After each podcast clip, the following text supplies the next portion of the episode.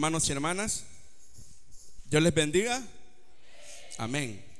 Qué bueno saber que están aquí. Pensaba que se habían dormido, pero veo que no, hermanos. Bueno, primeramente quiero darle gracias a Dios por darme esta oportunidad de, de tener una palabra para cada uno de nosotros. Y créanme que es una palabra muy especial.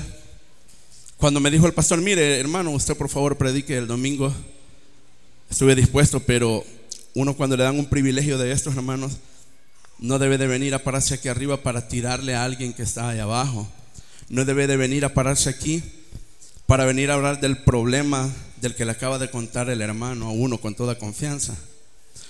Sino que uno debe de pedirle a Dios qué es lo que necesita el pueblo. ¿Qué es lo que la iglesia necesita en ese momento? Y justamente Dios me ha dado palabra que es la confirmación y los detalles que faltan para confirmar la palabra que dio el hermano Alex el domingo pasado. ¿Cuántos estuvieron el domingo pasado? Levanten su mano. ¿Cuántos recibieron palabra y creen que es cierto lo del hermano Alex? Hay testigos de eso. ¿Saben? La fe del hermano Alex es una fe muy enorme. La fe de la cual vino a hablar el hermano Alex aquí es una fe muy grande. Por lo que ustedes escucharon de boca de él, pudieron ver que él recibió muchas cosas que para nosotros nos quedamos así, va, Queda, topando la quijada al suelo. Yo fui uno y yo me quedé, wow, dije, qué bendición la que recibió el hermano Alex, ¿verdad? Yo salí porque como a veces me toca salir porque ando con mi hijo, y ahí anda llorando, salgo a decirle, mira con ese chilillo te voy a dar si está llorando, le digo. Pero en eso me quedé admirado porque iba arrastrando la quijada. Yo decía, Señor, qué bendecido es hermano. ¿Y cuántos de nosotros sabemos que es cierto? Dios a muchos de nosotros nos responde nuestras oraciones como nosotros queremos. Dios nos da muchas cosas de las que, de las que le pedimos cada uno de nosotros. ¿Cuántos aquí o cuántas hermanas han sido sanados de cáncer? ¿Cuántos han sido sanados de cáncer? Una. Yo sé que hay más. También la hermana Kelly por ahí tiene un testimonio grande. ¿Cuántos aquí hemos salido de problemas económicos porque le hemos pedido a Dios que nos ayude? Levanten su mano. Somos varios. Entonces pregunto yo, ¿Dios da o no da de acuerdo como le pedimos muchas veces? Sí lo da. Pero ahora surge una pregunta. Y esta pregunta también yo me la hacía el domingo y decía, porque yo no he recibido una bendición como la que recibe el hermano Alex. Y yo sé que muchos nos hemos preguntado a veces cuando vemos personas que dan testimonios o otros pastores que vienen y cuentan grandes testimonios. Y nosotros lo primero que nos preguntamos, yo lo hago, por eso estoy casi seguro que cada uno de ustedes también lo hace. Y nos preguntamos, ¿qué pasa Señor? Porque a mí no me ha contestado de esa forma. ¿Y qué pasa cuando Dios no contesta esas oraciones? Saben que el hecho de que Dios muchas veces se quede callado, el hecho de que Dios a veces no nos conteste nuestras oraciones, eso es lo que hace que muchas iglesias hoy en día estén vacías. Hay muchas personas que porque Dios no les ha contestado su oración, pierden la fe en Dios basados en que no están recibiendo lo que ellos le están pidiendo. Y mucha gente abandona las iglesias porque Dios no les hizo el milagro que querían. Hay muchas personas que oran por parientes enfermos. Hay muchas personas que se les muere un familiar y le piden al Señor que no se muera, Padre, que no se muera. A veces le pedimos a Dios en oración también, muchas veces, de que Él provea en lo económico, porque necesitamos pagar la renta de la casa, necesitamos pagar la cuota de la casa, necesitamos pagar la cuota del carro. Tenemos miedo que nos embarguen la casa. Y ahí estamos pidiéndole a Dios y pues no vimos la respuesta. Tal vez a muchos les pueden llegar hasta problemas judiciales por problemas económicos. Y saben, Todas estas peticiones que se, nos, que se nos vienen a cada uno de nosotros son peticiones muy válidas. Si me acompaña usted al libro de Juan, capítulo 14, versículo 13. Juan, versículo, capítulo 14, versículo 13.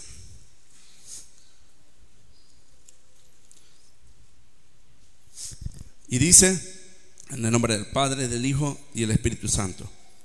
Y todo lo que pidieres al Padre en mi nombre, lo haré, para que el Padre sea glorificado en el Hijo.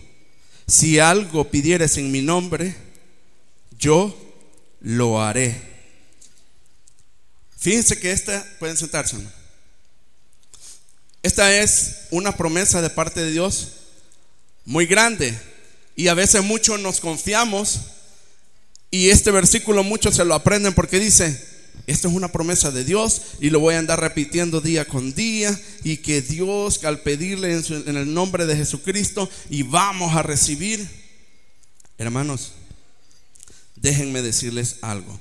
Sé que ojalá primeramente Dios, si a alguien le molesta lo que voy a decir en esta prédica, pues al terminar la prédica podemos hablar y le pido disculpas si es que lo he ofendido, pero la verdad es que Dios me ha dicho que diga lo que voy a decir. Todas estas peticiones, hermanos y hermanas, son válidas, las que uno le hace, que la ayuda económica, que no se muera un familiar.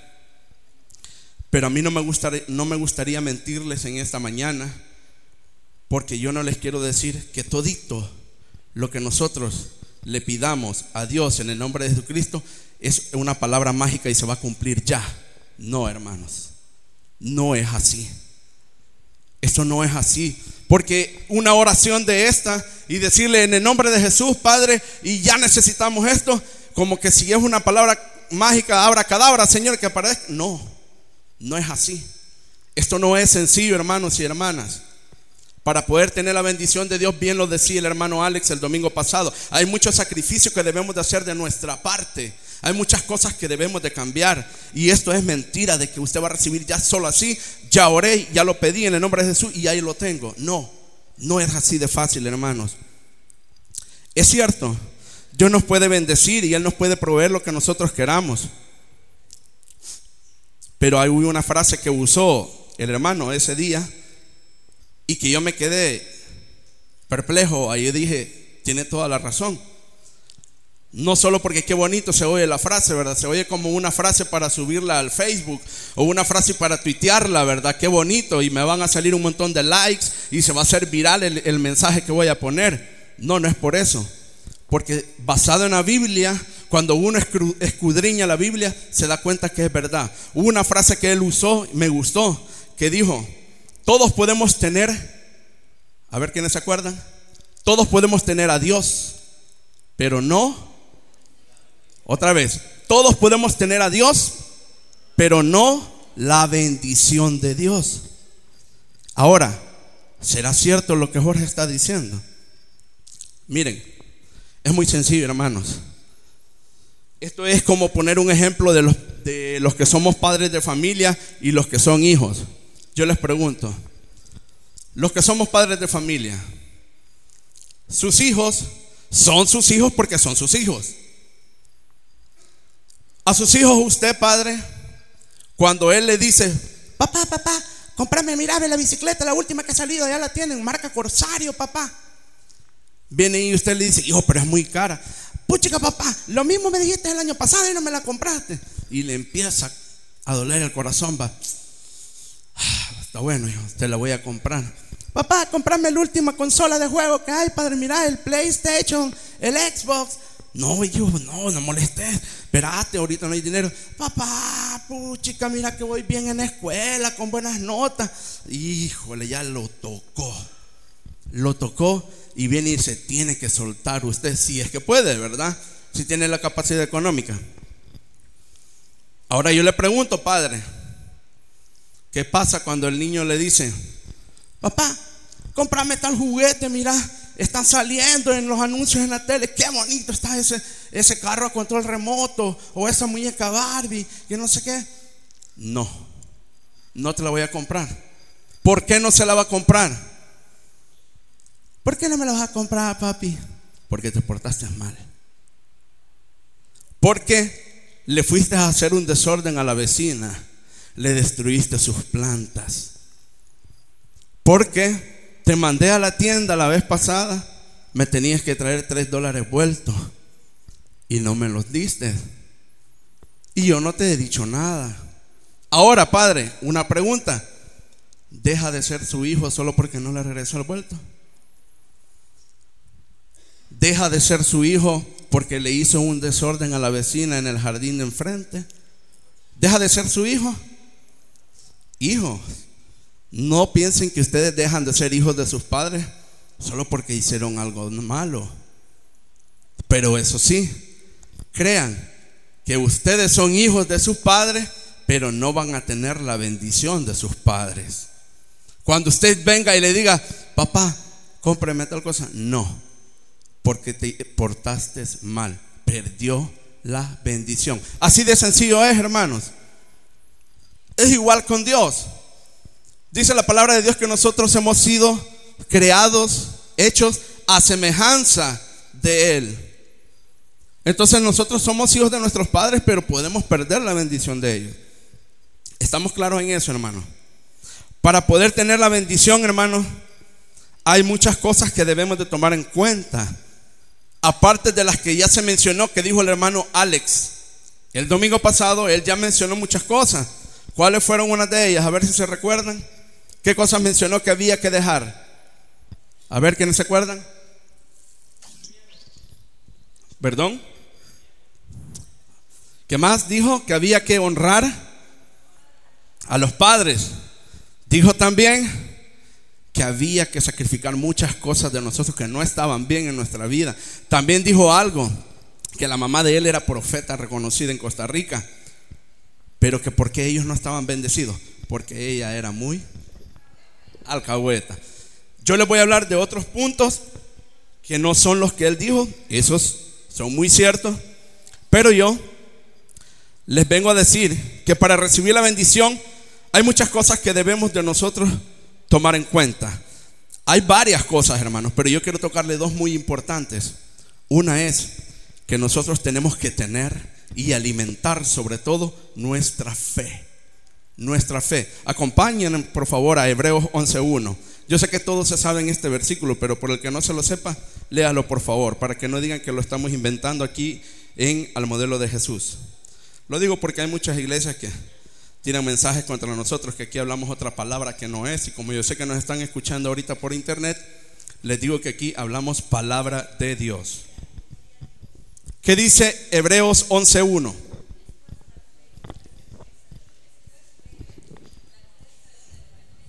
Ah, es pues la fe, la certeza de lo que se espera y la convicción de lo que no se ve. Certeza es la certeza de lo que se espera. Usted tiene que estar completamente seguro, completamente full seguro de que usted va a tener algo, aunque las improbabilidades sean grandes. Aunque el muro que está enfrente de usted es enorme, usted debe creer que la bendición va a saltar el muro hacia donde usted está. Tiene que estar seguro de que así va a ser. Y dice, y la convicción de lo que no se ve. Y este es un problema que nosotros los seres humanos tenemos. Nosotros lo que vemos, lo creemos, pero lo que no lo vemos, difícilmente lo creemos. Difícilmente lo creemos. Ahora hágase una pregunta a usted, hermano y hermana. Y desde aquí les empiezo a pedir disculpas a los que se van a sentir tocados con lo que voy a decir. ¿Cómo está su fe, hermano? ¿Cómo está su fe, hermana? ¿Está su fe viva o está hedionda? Ya a muerta su fe. ¿Cómo está su fe? Mucho silencio escucho. Y qué bueno porque sé que sé que primero Dios él está tocando a cada uno de nosotros. Pero ¿cómo está su fe? Yede, huélala, huela al, hermano que tiene la par a ver si Yede muerto. ¿Cómo está su fe? ¿Cómo está su fe? ¿Yede ha muerto o está viva? Veamos lo que dice Santiago 2, 14 al 17. Santiago 2, 14 al 17. Y alguien que tenga voz de guerrero, por favor, lo puede leer. Santiago 2, 14 al 17. Una voz fuerte de guerrero o guerrera.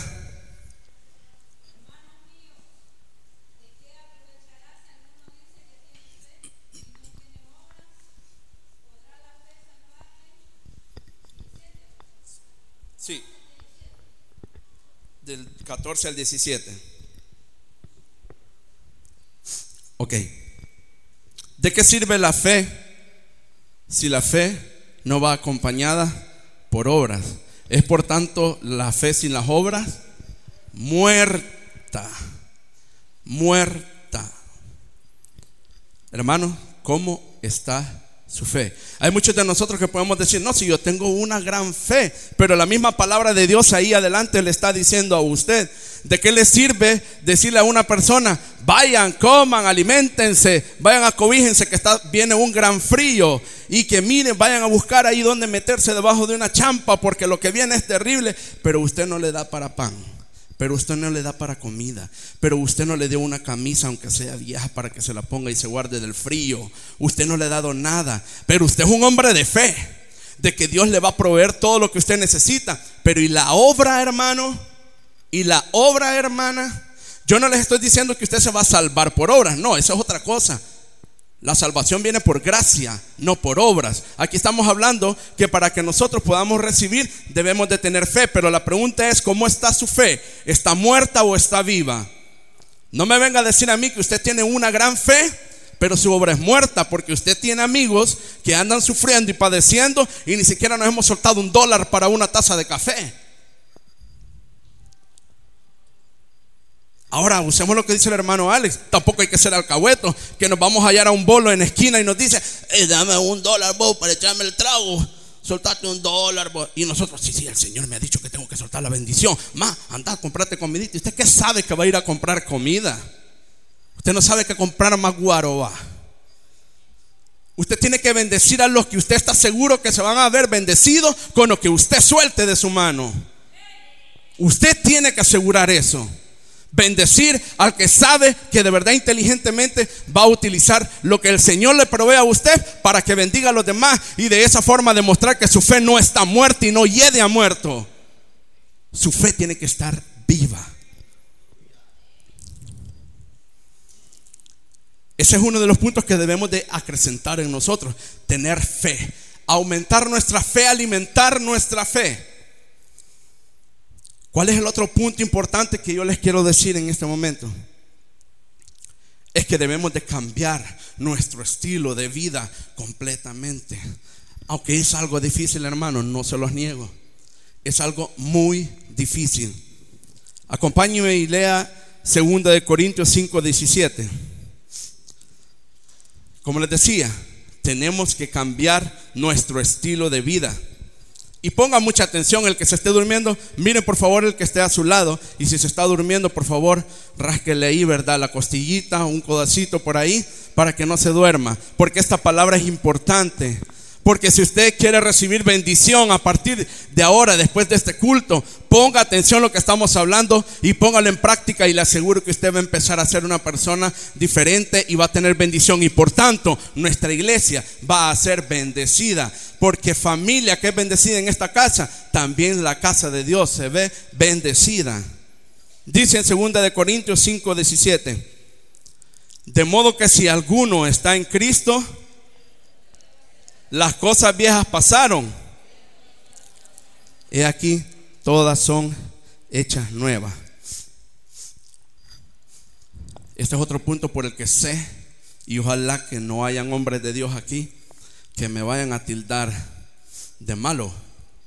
Pero yo quiero decir algo y yo estoy seguro y sé que muchos de ustedes me apoyarán en esto. Dice la palabra que de modo que si alguno está en Cristo, nueva criatura es. Pero saben, actualmente en las iglesias, muchas iglesias usan de mala forma este versículo. Lo usan de mala forma porque dicen, de modo que si alguno está en Cristo, nueva criatura es. Y que por lo tanto usted viene y acepta a Jesucristo, usted en el momentito que oró el pastor por usted aquí, en ese momento llovió lejía sobre usted y le lavó todo el cuerpo, todo el cerebro y usted ya no es el mismo. Usted va a salir de aquí y usted ya no va a ir a robar, usted ya no va a fornicar, usted ya no va a maldecir, usted ya no va a herir a muerto. Es mentira, hermanos. Es mentira totalmente que usted va a cambiar en ese mismo instante. Y cualquier pastor que me lo venga a decir aquí, muchas personas conozco yo que hoy son grandes pastores, hoy son grandes profetas, y ellos de su boca dicen, yo no cambié de la noche a la mañana. Esto no lo digo con el motivo de que usted, ah, hay alguno nuevo aquí, viene y oramos por él, ah, pero me voy a echar tres meses pecando. Todo el mundo dice que no se cambia de una vez. Ojo, que Dios es omnisciente. Dios todo lo conoce. Si usted hace eso a propósito, créanme que va a tener una paga. Va a tener una paga. Pero si usted viene de corazón y acepta a Cristo, usted va a empezar a ser nueva criatura, tal vez no al siguiente día, pero el día que usted diga, Señor, yo soy muy malcriado. En el trabajo no puedo decir nada si no llevo incluido el pape pipopú. Pero hoy, Señor, voy a empezar a evitar decir pape, pipo, Hoy solo voy a empezar a declarar bendición. Y dejó de decir malas palabras. Felicidades. Está empezando a caminar por el camino hacia una persona que cambia. Viene usted y dice, hoy ya no voy a maldecir. Hoy no voy a robar. El mes pasado ya aprendí a dejar de decir malas palabras. Ahora este mes me propongo que voy a dejar de fumar. Ahora este mes voy a dejar de beber. Y lo logran el mes. Felicidades hermano y hermana. Porque usted va por buen camino. No se sienta mal si usted no cambia de la noche a la mañana. Este es un cambio progresivo. Usted va avanzando para poder ir hacia la meta de si yo quiero ir de aquí hasta donde están las hermanas servidoras. Yo tengo que caminar, no solo voy a cerrar los ojos como Goku y me voy a teletransportar y ya aparezco allá. No, hermanos, tengo que caminar paso a paso, paso a paso, meditando cada paso que voy. Hoy no digo malas palabras, hoy no voy a robar, hoy no voy a fornicar, Hoy no voy a maldecir. Hoy voy a honrar a mi padre y a mi madre. Hoy voy a bendecir a la iglesia. Hoy voy a honrar a Dios. Paso a paso, hermano y hermana. Paso a paso. Entonces, no se desilusione usted si cree que no está cambiando. Vamos, vamos. Cada pequeño cambio que usted va haciendo en su vida es el cambio que Dios quiere que usted tenga al final, porque al final del día entonces lograremos ser las personas que Dios quiere que seamos. El problema en muchas iglesias a veces es que pensamos con respecto a estos dos puntos que les decía, que es tener más fe y cambiar nuestro estilo de vida. A veces muchos les venden la idea de que va a venir un pastor como todo un comerciante aquí, va. Voy a dramatizar en este momento un pastor que está vendiendo la salvación y por tanto las dos características. Pase hermano, pase, pase, pase, le tenemos la oferta, como no pase aquí, pase adelante, mire que le tenemos la salvación, venga usted, si usted viene ahorita en este momento le vamos a regalar lo que es la fe y también le vamos a regalar algo para que usted pueda cambiar su estilo de vida. Como no, pase, pase, pase, naranja jugosa, naranja limpia, naranja hondureña, piensa que así es que va a venir un pastor acá y le va a decir, venga, venga hermano, acepte a Jesucristo en este momento. Y si usted acepta a Jesucristo en este momento, en este momento le vamos a regalar un frasco bebible. En ese frasco bebible usted va a tener lo que es más fe, hermano y hermana. En este mismo frasco también va incluido el hecho de que usted va a cambiar su personalidad. Ya no va a ser el viejo hombre, ahora va a ser nueva criatura, aleluya. Tómese este frasco. Estas dos cosas no se obtienen bebiéndose un frasquito, hermano. No se obtienen así. Para obtener más fe y para poder cambiar de estilo de vida, tiene que sacrificarse. Para eso usted tiene que trabajar duro, tiene que estar en constante oración con Dios, pidiéndole que le ayude, que le cambie el pensamiento, que cambie su forma de ser, adorándole a Él. Así es como usted va a lograr que podamos llegar a tener estas dos cualidades. Solo de esa forma vamos a poder hacerlo esforzándonos en constante oración. Pero ahora viene algo bien grave. Entonces hemos llegado a la conclusión que para poder tener estas dos cualidades es necesario la constante oración. ¿De acuerdo? Hermano Jorge, estoy de acuerdo, muy bonito lo que dijo. Hoy voy a empezar a orar. Sucede que para la oración, hermano, Usted no se va a ir de aquí en este momento que termine la prédica y se va a ir a su casa y hacerle una lista. Dios, Señor, y todo esto arranca la baranda, hoy se cumple y ya se le... No. Ojo, ojo lo que vamos a poner en práctica. Esto vamos a aprender ahora, hermano Vargas. Dice, nosotros cometemos muchos errores a la hora de orar, hermanos. Cometemos muchos errores. Nunca se habían imaginado, ¿verdad? ¿Quién de ustedes había imaginado que cometemos errores a la hora de orar? ¿A quién se le había ocurrido eso? Solo a mí. Solo a mí. ¿Quién más sabe que hemos cometido errores a la hora de orar? Pues hoy va a empezar a orar de una forma diferente, hermano. Hoy va a empezar a orar de una forma diferente. Entre los errores que nosotros cometemos como humanos con respecto a la oración, la primera es la siguiente. Ojo, este es el primer error que cometemos. Se considera a la oración como un mecanismo diseñado para producir resultados. Mire qué bonito. Se lo vuelvo a repetir. Se considera a la oración como un mecanismo diseñado para producir ciertos resultados. ¿A qué le parece que estamos hablando? Miren, si necesitamos algo, creemos que todito lo que tenemos que hacer es simplemente venir, arrodillarnos pedírselo a Dios. Señor, negro, por favor, Padre, cuadrícula de, gracias, Señor. Y ya lo tenemos. No, hermanos, les tengo una noticia. Dios no es maquila. Dios no es maquila. En una maquila, la maquila recibe una orden y le dice, vamos a querer 700 camisas color rojo.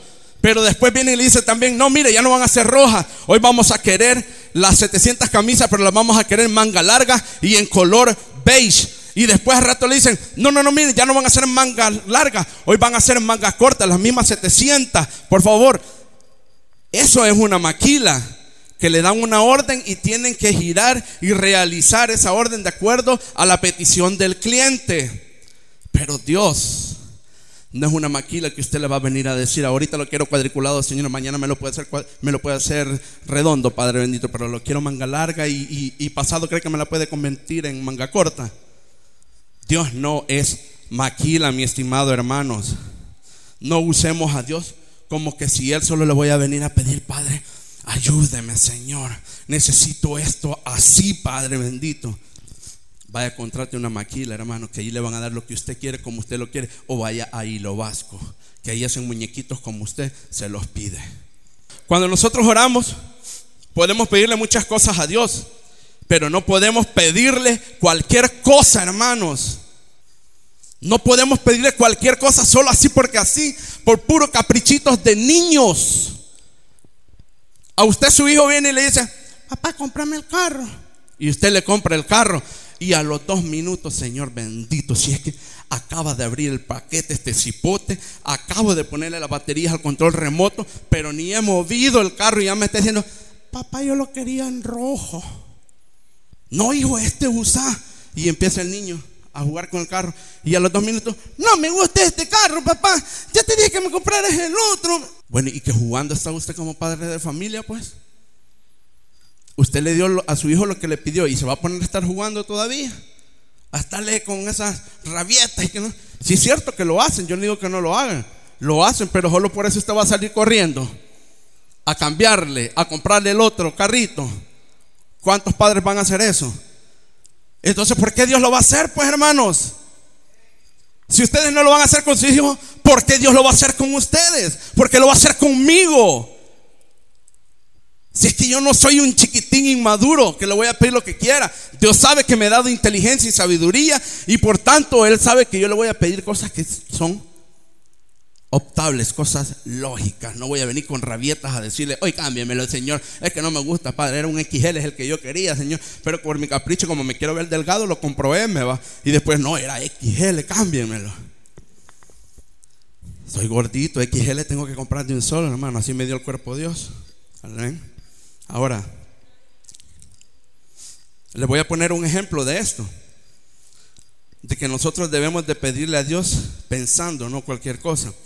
Hay una muchacha que siembra un jardín en su casa. Lindo le queda el jardín, como las flores que trae la hermana Miriam. Bonito el jardín. Y como lo acaba de sembrar, viene y le dice, Señor, qué bonito está el jardín, ¿verdad, Señor? Manda tu lluvia, Señor, para que crezca más bonito el jardín, Padre. Pero a la vez el vecino de la hermana que acaba de sembrar el, el, jardín, ella pidiéndole a Dios por lluvia, y el vecino acaba de llevar el carro al carwash.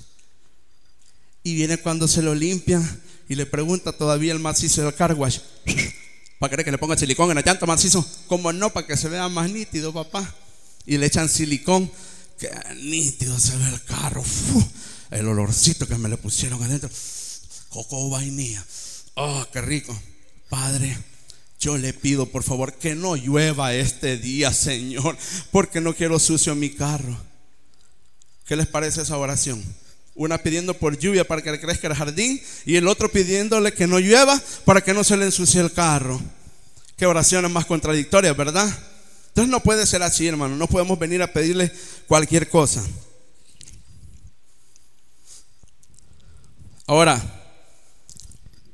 para que nosotros realmente sepamos, hermanos y hermanas, si, que, si Dios nos va a contestar nuestras oraciones, hay preguntas que nos debemos de hacer.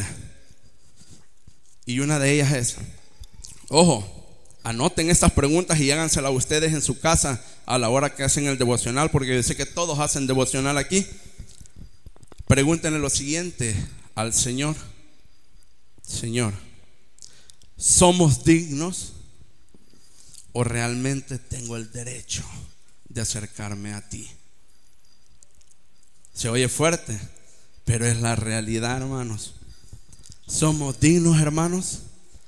¿Realmente creen ustedes que tenemos el derecho de acercarnos a Dios así nomás porque así? Huelas, hermano. Ahí donde está. ¿Somos dignos, hermanos?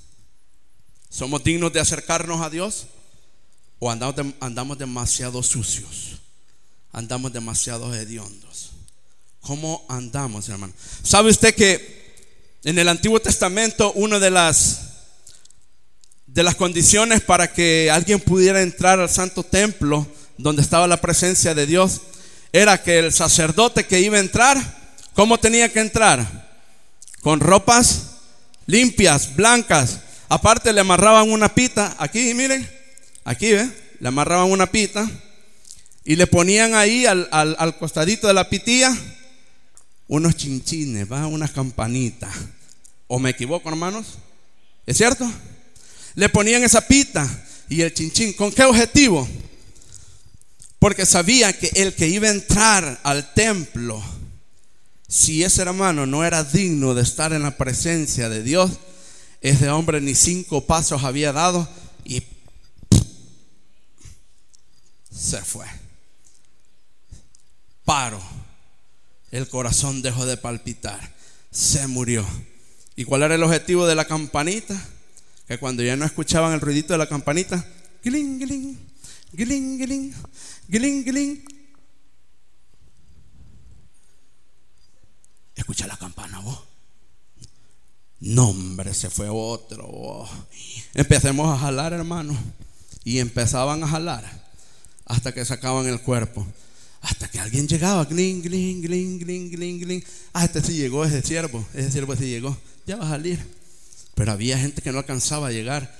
y lo tenían que sacar. Entonces, si era en el Antiguo Testamento, es cierto que hoy ha cambiado, que después de la muerte de Jesús y su resurrección, la venda fue quitada, dice la palabra de Dios. Pero el hecho que haya sido quitada la venda no nos da justificación alguna para que lleguemos hediondos a la presencia del Señor. No nos da justificación para que lleguemos con la ropa como a nosotros nos da la gana, toda pestosa, toda sucia, rota. Eso no nos da la justificación. Si bien es cierto, ha sido quitada la venda para que usted se pueda acercar a Dios, pero que usted se acerque en modo de arrepentimiento. Encienda su modo de arrepentimiento, de llegar a Dios y la campana va a sonar. Gling, gling, gling, gling, gling. Y le aseguro que no, se va a dejar de escuchar la campana porque usted va en modo de arrepentimiento, con sinceridad. Entonces usted va a llegar a la presencia de Dios y así mismo va a poder salir. ¿Somos dignos, hermanos? ¿Será correcta la forma en la que me acerco a Dios? Leamos por favor en Isaías, otra voz de guerrero, Isaías 64, 6. Isaías 64, 6. Alguien que me ayude, por favor. Isaías 64, 6.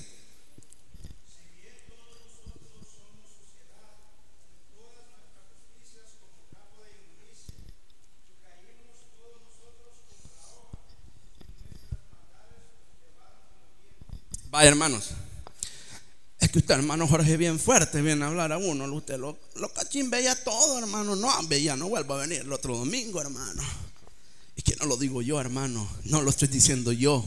Dice la palabra de Dios que nosotros somos inmundicia, que estamos sucios. No lo estoy diciendo yo, hermanos. Lo está diciendo la misma palabra de Dios. Otra pregunta que se debe de hacer allí mismo ustedes. ¿Hemos dejado que Dios nos hable cuando nosotros oramos? ¿Está dejando usted que Dios hable cuando usted ora? ¿O usted es de los hermanos o somos de los hermanos que cuando venimos a Dios, Señor, yo te necesito, yo quiero que me ayudes en esto, mira Señor, y el Señor queriendo, espérate, espérate, ahorita no me digas nada, Señor. yo te quiero decir lo que quiero decirte, es que si no te lo digo ahorita se me va a olvidar, Señor, y no te lo voy a decir. Mira, la fulanita me tiró agua hedionda de mi lado, Padre, todo el agua chuca de la carne que la voy, el pescado para mi lado de mi patio lo está tirando, Señor. Espérate, ahorita no me digas nada, Señor, que me, me quiero desahogar. Y estamos queja y queja y queja. Ey, deje, pare hable con Dios, pero dele un momento a Él que Él le hable. ¿Qué le cuesta cerrar la boquita un momento? Ponga una cancioncita de adoración y empieza a escuchar. Empieza a esperar lo que Dios le quiere decir. Dios también les habla a través de los predicadores. Dios les habla a través de una prédica en, internet, en la radio. Deje que Dios le hable.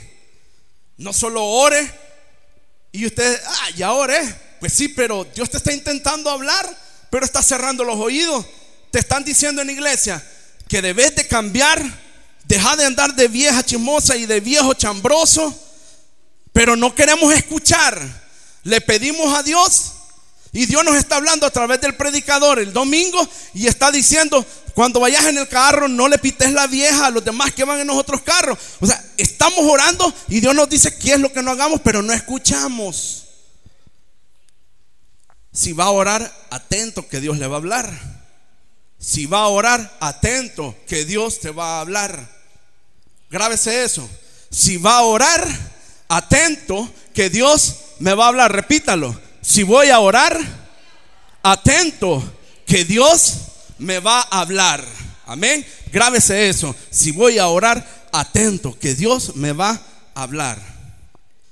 El segundo error que cometemos a la hora de orar, hermanos, es pensar exageradamente sobre lo que Dios debería de hacer.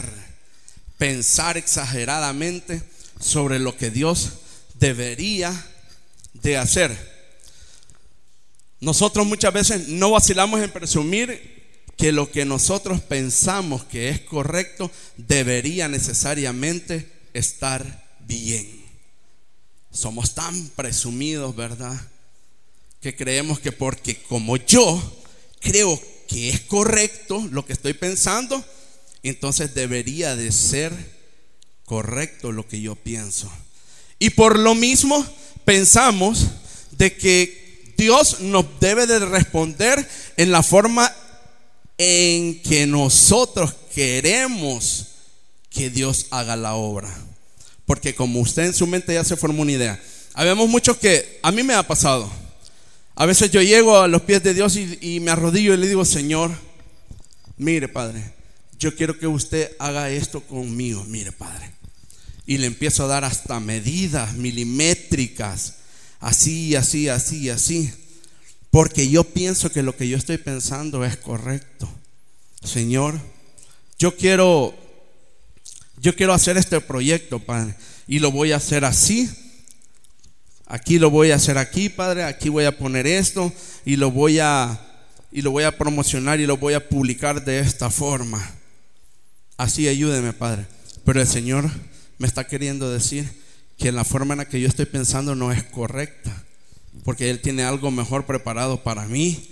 Entonces, pero como yo pienso que lo que yo estoy pensando es correcto, ahí ya nos vamos perdiendo en la forma errónea de orar. Ahora, hermanos, no quiero desacreditar a Dios, no lo quiero desacreditar, ojo. Todos sabemos muy bien que Dios es un Dios misericordioso y Él puede cumplir. Él nos puede dar muchas veces todas las peticiones que nosotros le pedimos. Pero déjeme decirle que muchas veces esas peticiones Dios va a callar. Y yo me pregunto a veces, hermano, ¿qué pasa cuando esas peticiones no son respondidas? Muchos de nosotros nos molestamos, hermano. Nos molestamos con Dios porque Él no me está dando lo que yo le pido como yo se lo pido. Y me molesto con Él. Entonces es cuando usted debe de decir, bueno, tengo dos años, tres años de estar orando por esto. Y lo único que oigo de Dios es un silencio. Entonces venga y pregúntese usted, Señor, ¿será que te estoy pidiendo las cosas de forma correcta? Y dígale, Señor, que se haga tu voluntad que se haga tu voluntad, aún y sea difícil tu voluntad, que se haga tu voluntad. Porque saben algo, hermanas, por, por experiencia propia se los digo. Muchas cosas le he pedido yo a Dios de una forma. Y a veces lloro porque Dios no me las da así. Pero cuando Dios me la da, me alumbra el foco y dije, wow, esto no era lo que yo le pedí a Dios, pero me lo dio de esta forma y me resultó mejor de lo que yo pensaba. Hay, una pastora en San Salvador que se llama Cecilia de Aguilar. Y si me está escuchando en este momento, pues yo le mando muchos saludos, muchos abrazos. Esta pastora, ella quedó embarazada y pasó todo el proceso de su embarazo. Y ella, no sé si fue en su octavo mes, séptimo mes, se murió su bebé. Entonces esta pastora, en aquel momento, sé que le ha de haber dolido mucho. Y ella dice que ella se preguntaba y le reclamaba a Dios, Señor, ¿por qué se llevó a mi hijo? Padre, si yo le sirvo, dice que le decía, ¿por qué se llevó a mi hijo? Y ahí estaba con el dolor. Pero lo más magnífico de esto es que dice ella misma, no me imaginé que Dios iba a hacer conmigo, hacerme experimentar el dolor que pasó Job. Pero lo más bonito fue que la misma bendición que le dio a Job me la dio a mí. Dice la hermana, y esto es cierto, luego quedó embarazada, tuvo gemelos. Ahora vemos que la palabra de Dios es verdadera, que Dios te bendice al doble. Amén. Le dio gemelos. Ahora los hijos de ella, uno es médico, está trabajando en Estados Unidos, está ganando buen billete. El otro es ingeniero civil. Antes de graduarse como ingeniero civil, ya tenía proyectos con la empresa, valga la propaganda, con la empresa Tigo, ya tenía contrato antes de graduarse como ingeniero civil. Imagínense la bendición de la pastora. Y después ella dijo, no sabía que lo que Dios quería hacer en mí era que yo iba a consolar luego a las hermanas que perdían a sus hijos, a las hermanas que se les venía el hijo. No sabía que Dios quería que yo las consolara porque yo ya había pasado esa experiencia. Y Dios me bendijo con mis hijos, quienes ahora son profesionales. Tercer error, hermanos, que cometemos a la hora de orar. Espero que por favor estén aprendiendo lo que estamos, hablando. Que se estén guardando lo que estamos hablando aquí. Porque esto es bien importante. Yo todos los días oro y le pido a Dios, Señor, yo quiero ver algo diferente en iglesia. Yo quiero ver un fuego en iglesia. Quiero ver que los hermanos que están sentados en su silla se paren y digan gloria a Dios, Señor. No solo por decirlo, sino porque de verdad les nace en el corazón. Quiero que los hermanos se gocen escuchando la palabra de Dios. Yo se lo digo a Dios todos los días. Todos los días se lo pido. Entonces Dios me dio esta palabra, iglesia. Y para poder ver la bendición de Dios, empecemos a practicar esto. Aprendamos los errores que estamos cometiendo a la hora de orar. Y rectifiquémoslos y vamos a ver la bendición. El tercer error que cometemos es que basándonos en testimonios de oraciones contestadas, creemos que nos puede pasar lo mismo.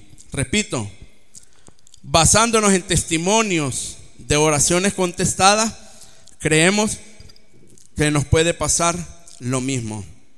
Y saben, hermano y hermana, el problema es que nosotros nos concentramos con toda nuestra atención en el único aspecto de que Dios es misericordioso y que por eso Él me va a contestar mi oración. Pero por estar pensando que Dios es misericordioso y que nos tiene que contestar como nosotros queremos, se nos olvida el factor más importante, un, un aspecto que enfatiza en las condiciones que debemos de seguir para poder tener respuestas de parte de Dios. Entonces, hermano, no se concentre mucho en que Dios es misericordioso. El Señor es altísimo, sí, eso no lo negamos, que el Señor es todopoderoso, eso ya lo sabemos. Hermanos, hermanas, ya lo sabemos que Dios es todopoderoso. Pero no piense que porque Él es todopoderoso y porque Él es misericordioso, va a venir y le va a cumplir como que si es un, un, ¿cómo se llama? Los, los que de las lámparas mágicas. ¿Ah? Como el genio. No creamos que Dios es un genio que solo va a frotar a la hora que usted quiere y Él va a salir. Dígame, hijo, que es lo que desea. No, hermanos. No es así, hermanos. No creamos que porque Él es misericordioso vamos a recibir lo que queremos a la hora que queramos. Concentrémonos en cuáles son las condiciones que Dios quiere. Pregúntese usted, ¿qué es lo que quiere Dios para que me conteste realmente? Les voy a dar un ejemplo.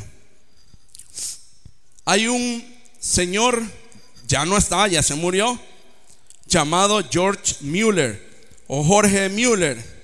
Ustedes lo pueden buscar ahora en la tecnología. Yo sé que todos andan celulares, tal vez algunos no. Pueden googlearlo y busquen George Mueller, nacido en 1805 y falleció en 1898. Este señor era un predicador y misionero inglés. Este señor era alguien entregado totalmente a Dios. George Mueller era un hombre, ojo, esto es bien importante, era un hombre dependiente de Dios. ¿Qué significa dependiente de Dios? ¿Qué significa dependiente? Quiero que analice bien. Depender es una palabra no así de chiquita. Depender es una gran palabra. Y más cuando contrínseco lleva a Dios. Depender de Dios significa que no importando la situación en la que yo esté, no importando la situación económica, no importando la situación de mi salud, no importando el estado que haya a nivel nacional de conflicto, de delincuencia, no importa yo dependo totalmente de ti, Señor.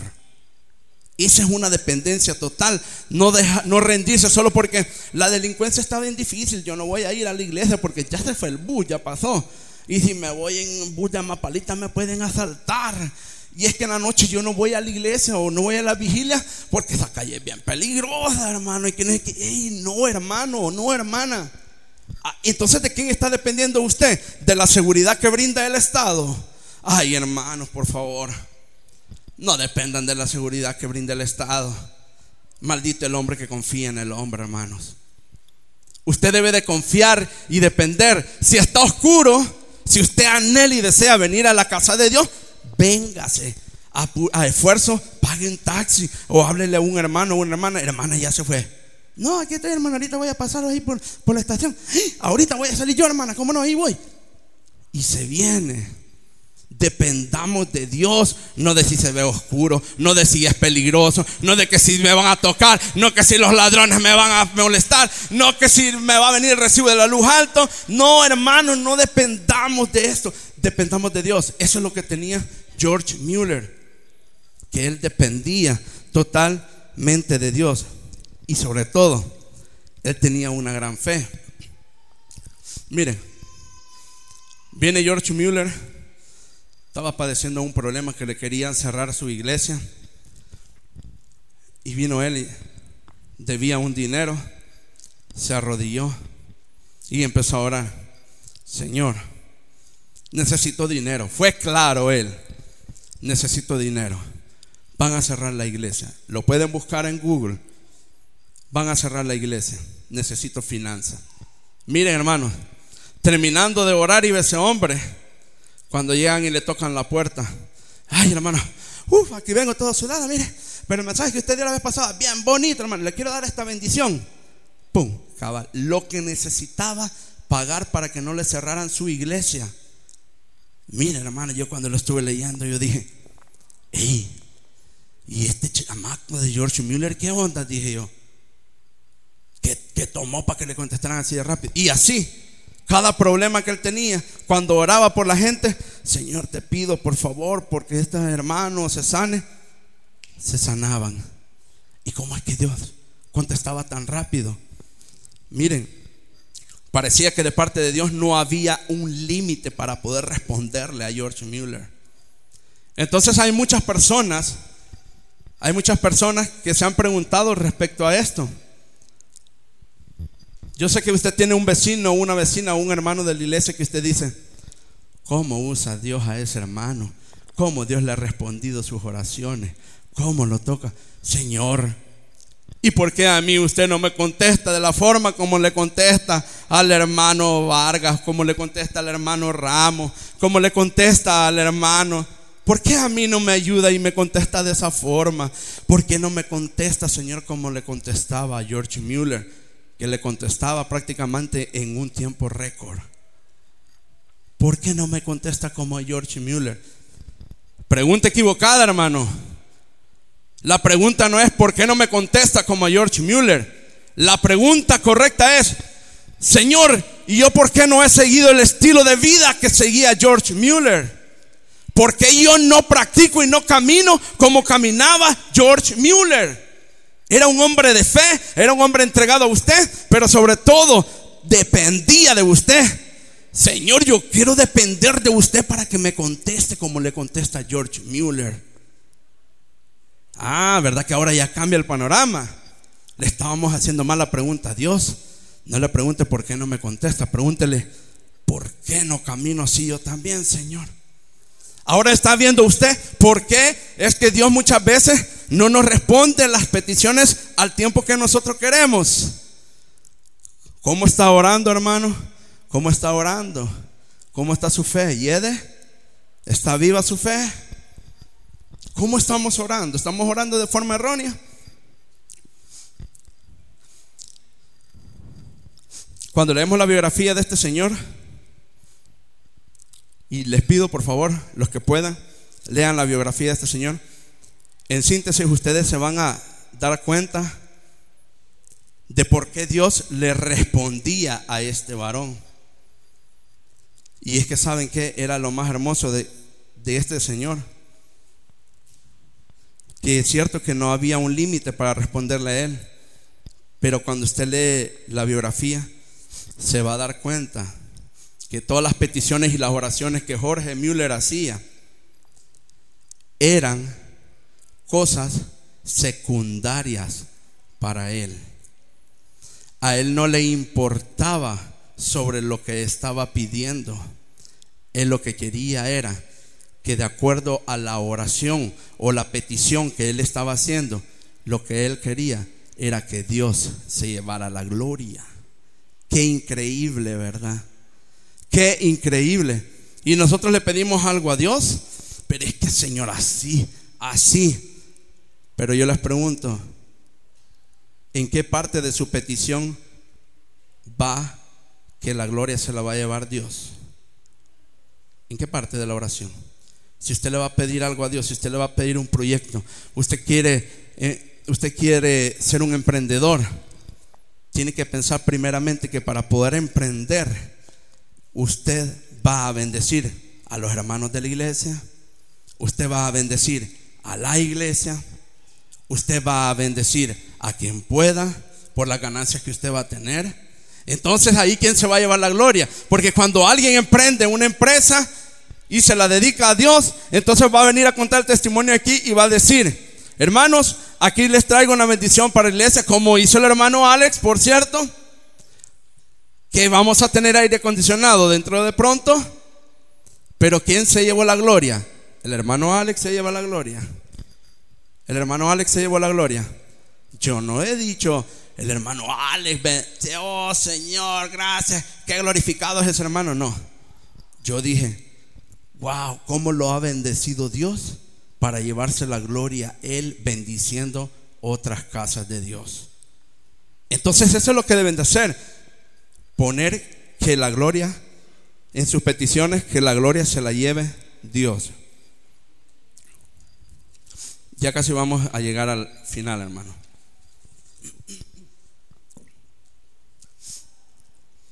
Hermanos y hermanas, si usted siente que Dios no le ha contestado alguna oración, déjeme decirle que usted no está mal y que porque Dios no le ha contestado una oración, no se sienta excluido usted del reino de Dios. Como decía, ¿verdad?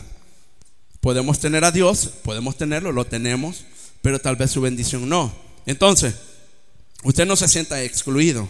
Veamos lo que dice Romanos 15:31. Le voy a demostrar ahorita con un versículo nada más que incluso en la Biblia hay oraciones no contestadas. Y este no es el único versículo. Hay muchas oraciones que no han sido contestadas en la Biblia. Y no es para quitarle crédito a Dios, no, no, no. Lo que pasa es que Dios se glorifica con cosas mayores, con cosas grandes. Y Él cumple su voluntad, porque la voluntad de Dios es perfecta. En Romanos 15:31, veamos lo que dice ese, ese versículo.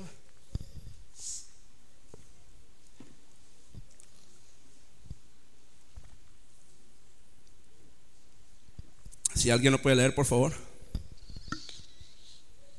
Romanos 15, 31.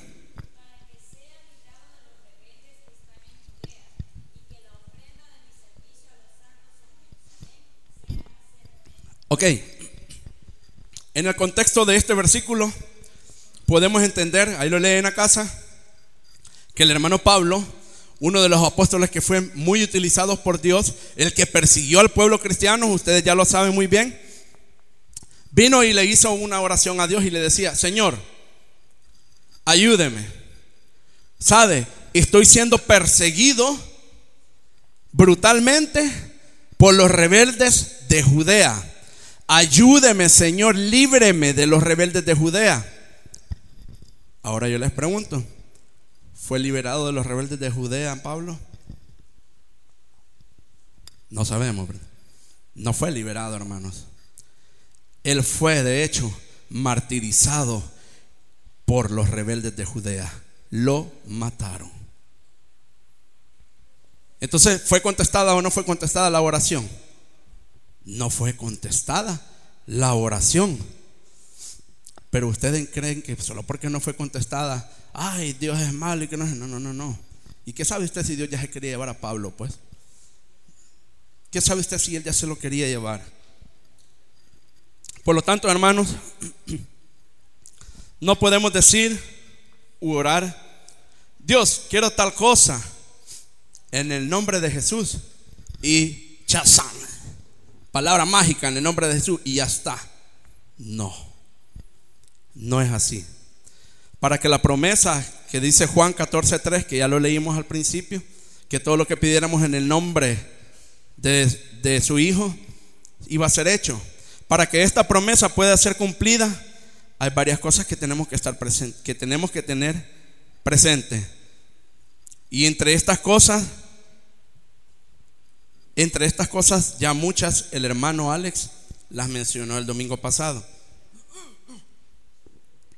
Ahora, yo les traigo otro dato más para que ustedes vean cómo poder llevársela. Entonces, ¿qué hacemos para empezar a ver la bendición, hermano Jorge? ¿Qué hacemos para empezar a ver la bendición? Ahorita les voy a dar el, tema, porque vamos a irnos como a las 3 de la tarde. El tema de esta prédica es preparando tu terreno para recibir la bendición. Ese es el tema de esta prédica. Y ahora voy a empezar a predicar. Amén, hermanos. Amén. Entonces, preparando el terreno para recibir tu bendición. Pero, ¿y cómo hago eso? ¿Cómo preparo yo el terreno para recibir la bendición? Vamos a usar una metáfora. Vamos a usar la metáfora del cultivador, de, la persona que prepara la tierra para sembrar el maíz. ¿De acuerdo? Entonces, hermanos, ¿cómo preparo mi terreno para recibir la bendición? Sencillo. Cuesta pero sencillo, o sea, los pasos a seguir son claros. ¿Qué es lo que hace un cultivador para preparar su terreno y que nosotros estemos comiendo tortillitas, calientitas? ¿Qué hacemos? Uno, limpiar la maleza. ¿O me equivoco? Limpia la maleza. Dos, espera la lluvia para que la tierra esté húmeda. ¿Y qué pasa cuando la tierra está húmeda, hermanos? ¿Qué pasa cuando la tierra está húmeda? La tierrita es, es más sólida y es más manejable. Es como el que hace los muñecos de barro. Si está el puro polvo seco, puede hacer las formas, puede hacer los muñecos. No. Entonces igual es. La tierra tiene que estar húmeda para que ésta agarre forma y sea más manejable. Se pueda hacer con ella lo que el sembrador necesita hacer. Tres, necesita arar la tierra. Cuatro, necesita sembrar la semilla. Cinco, esperar a que brote. Ajá. ¿Y qué pasa cuando ya brota? ¿Qué es lo que tiene que ser? Aún, ah, ya brotó. Ahí terminó el trabajo. ¿Qué hacen? Hermano, tienen que empezar a abonarle, a echarle más. Y la maleza que va creciendo, porque es cierto que al principio quitó la maleza, pero sorpresa, siempre queda maleza ahí. Siempre queda maleza, más de algo queda. Entonces cuando ya crece, cuando brota la semilla, también a la par a veces va creciendo la maleza. Entonces viene y usted tiene que estar pendiente ahí quitando esa maleza. Ahora, ¿qué es la maleza espiritualmente hablando? todo lo que nos aleja de Dios. Usted haga lo mismo que el cultivador, quite la maleza de su vida, quite todo lo que a usted lo aleja de Dios. Tal vez no va a ser perfecto y va a ser diferente ya totalmente al siguiente día, pero empieza a quitar la maleza desde ahora, hermano. Empieza a quitar hoy la maleza. Empieza a quitar la maleza. ¿Qué es la lluvia espiritualmente hablando? ¿Qué es esa lluvia tan anhelada por los cultivadores? Pues esa lluvia es y representa a Dios. La tierra necesita de lluvia, nosotros necesitamos de Dios. Nosotros necesitamos hacer a Jesús nuestro Salvador. Necesitamos que Él sea nuestro Salvador. Ahora, este proceso de arar la tierra podría decirse que es el proceso doloroso en cuanto a la tierra, poniendo nosotros en lugar de la tierra. Nosotros somos la tierra. Amén. Nosotros somos la tierra. Cuando la tierra es arada, podría ser un proceso doloroso, pero es Dios abriendo camino. Dios va abriendo camino. ¿Y cómo abre camino, hermano? Con unos grandes chuzos, hermano. Hay unos que usan los bueyes, ¿verdad? Y ponen una máquina atrás que se va arando y va separando la tierra, abriendo camino, porque la semilla tiene que caer en buena tierra. Entonces va separando, va separando. En ese proceso puede ser que se hayan hasta piedras. Pues en ese proceso que Dios nos va a arar, ahí hasta puede ir sacando piedras que no necesitamos tener en nuestras vidas. Dios va a arar ese pecado que ha estado guardado ahí, en ese proceso de arar que duele, pero Dios está quitando esa mala práctica que tenemos. La semilla, cuando se siembra la semilla espiritualmente, significa que si usted ya se dejó manejar por Dios, porque usted estaba húmedo, la tierra estaba húmeda, y cuando la tierra está húmeda, entonces Dios viene y ara la tierra. Cuando ya la aró, viene Dios y pone la semilla. ¿Qué es la semilla? La bendición. Ahí está su bendición ya, hermano. Usted empiece a practicar eso. Deje que Dios lo maneje. Deje que Dios haga con usted lo que Él quiere. Deje que Dios lo guíe. Y Él va a poner la semilla. Dios va a poner esa semilla. Esa es la bendición que usted ha estado esperando. Cuando ya la semilla brote, tenemos que abonar. Cuando la semilla brota, empieza hermano a abonar. Pero ¿qué significa abonar? Hermano y hermana, póngase de pie. Abonar significa que usted va a empezar a hacer todo lo necesario para que su fe crezca. Abonarla significa ponerle a la tierra. ¿Quién es la tierra? ¿Quién es la tierra? ¿Quién es la tierra? Dígale al que tiene a su lado, vos sos la tierra. Vos sos la tierra. Cuando nosotros ya estemos arados y Dios pone la bendición, entonces tenemos que abonar la tierra con palabra de Dios.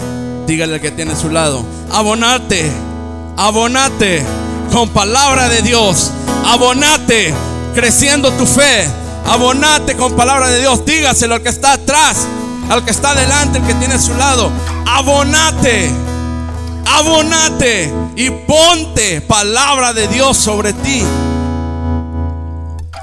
Abonar significa ser más agradables para Dios.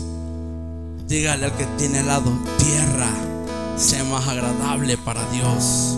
Vamos hermanos, declárelo sin pena, dígale, tierra, tenés que ser más agradable para Dios. Tierra, querés ver bendición, dígale, tierra, querés ver bendición. Dígale, dígale que está a su lado. Querés ver bendición.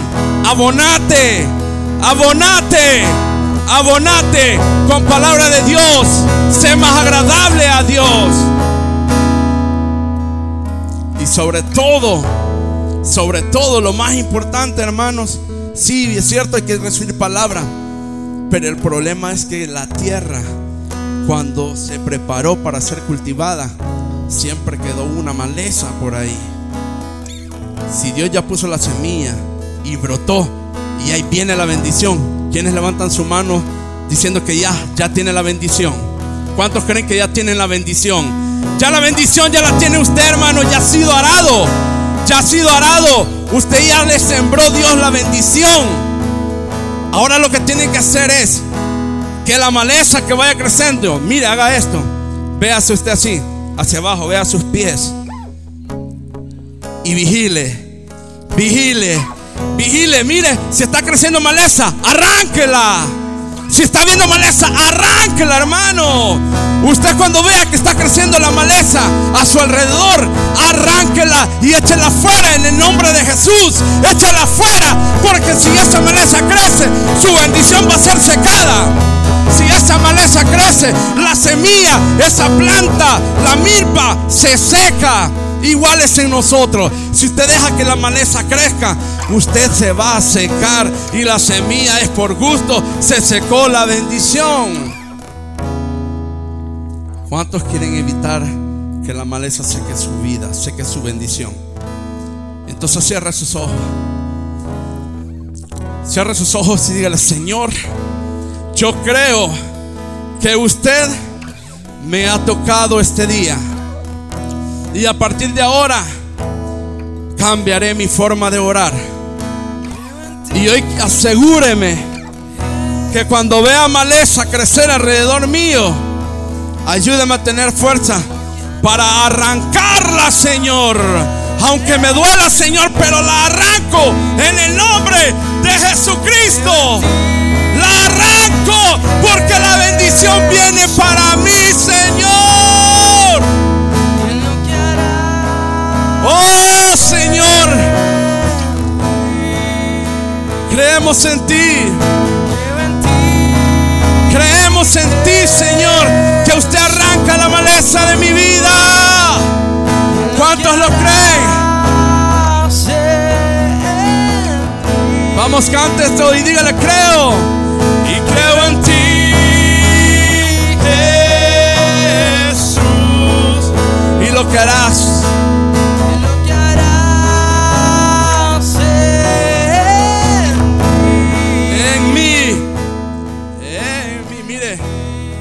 Que Dios hace cuando quita la maleza de su vida y siembra semilla. Mire. ¿Y quién? ¿Quién recibe la gloria? Recibe toda la honra. Precioso. Eso es lo que Dios quiere si quieres recibir tu bendición. Dale la gloria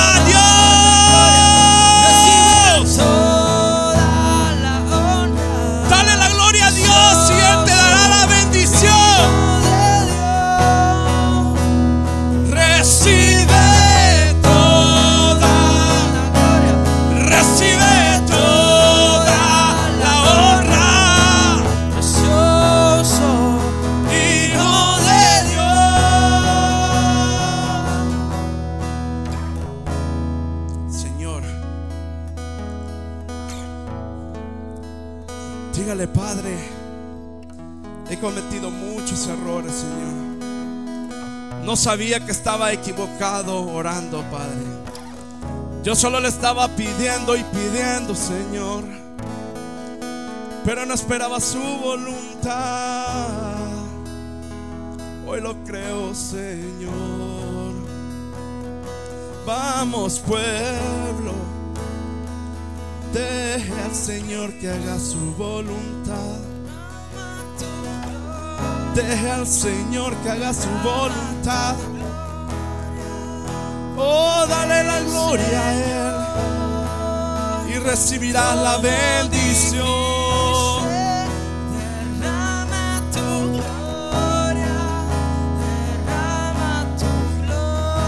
Ven, Señor, llámelo, dígale, ven, Señor.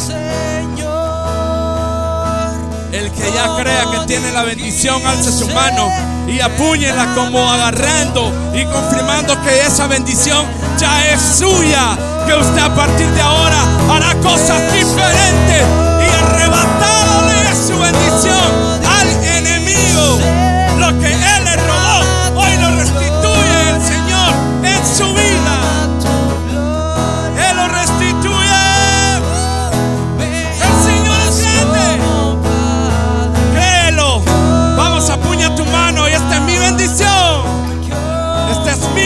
Bendición y no me la robarás.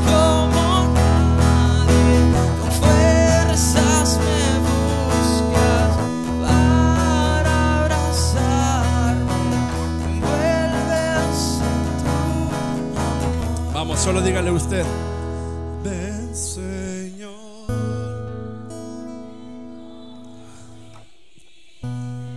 Ve a Dios derramando su gloria. Oh pueblo, dice Señor, yo derramaré la gloria sobre esta iglesia. Yo derramaré la bendición. Busca la mejor manera. Déjate guiar por mí, dice el Señor. Déjate manejar por mí.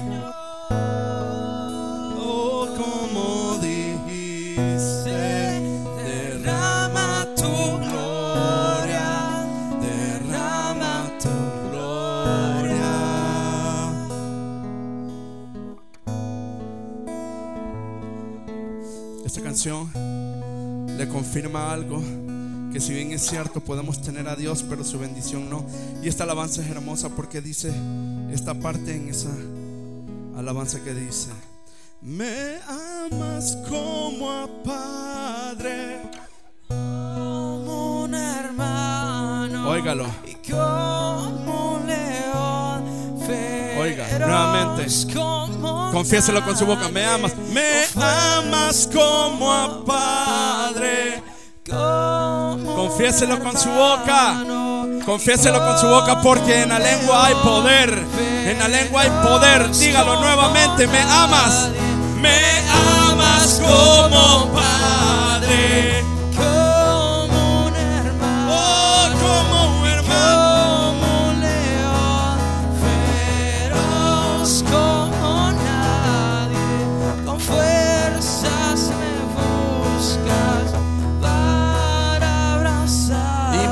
A Él. Que venga a nuestra vida. Y dígale, ven Señor.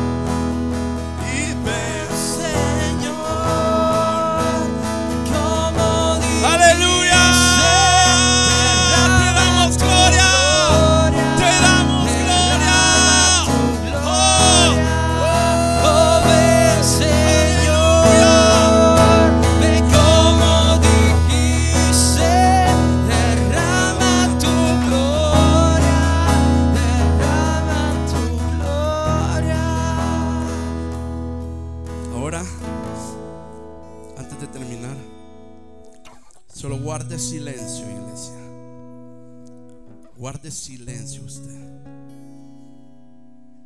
Y dígale en su mente, háblame, Padre. Dígale, háblame, Padre. Porque hoy hemos aprendido que debo de escucharte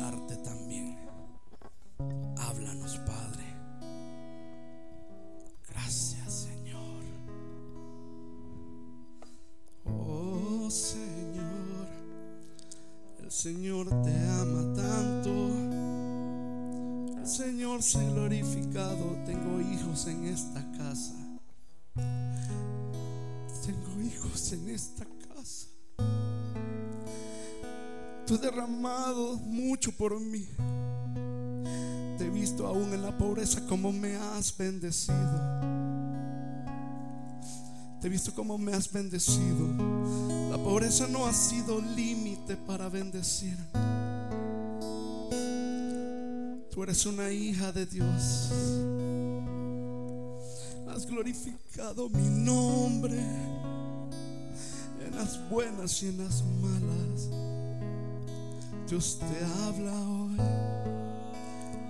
Dios te habla hoy y responderá tu petición. Dios te habla hoy. Yo te he visto llorando, hijo. No pienses que no contestaré tu oración. Tus proyectos serán realizados, hijo. No te abandonaré. Y haré que tu proyecto reluzca y sea escuchado en todo el departamento. Pero bendecirás a tu casa, bendecirás tu iglesia.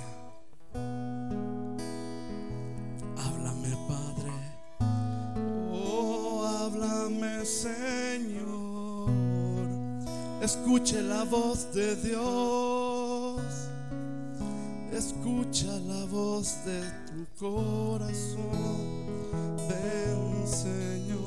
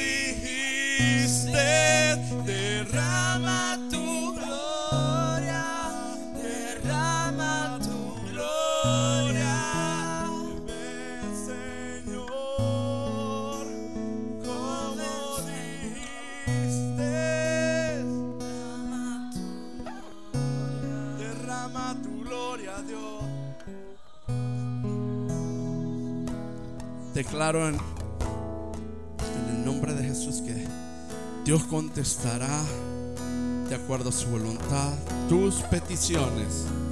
Y el que lo crea, de la ofrenda de palmas al Señor Jesús. Él ha hablado hoy a tu vida y Él te seguirá hablando en todo momento. Alabado y glorificado sea el nombre del Señor. Dios los bendiga.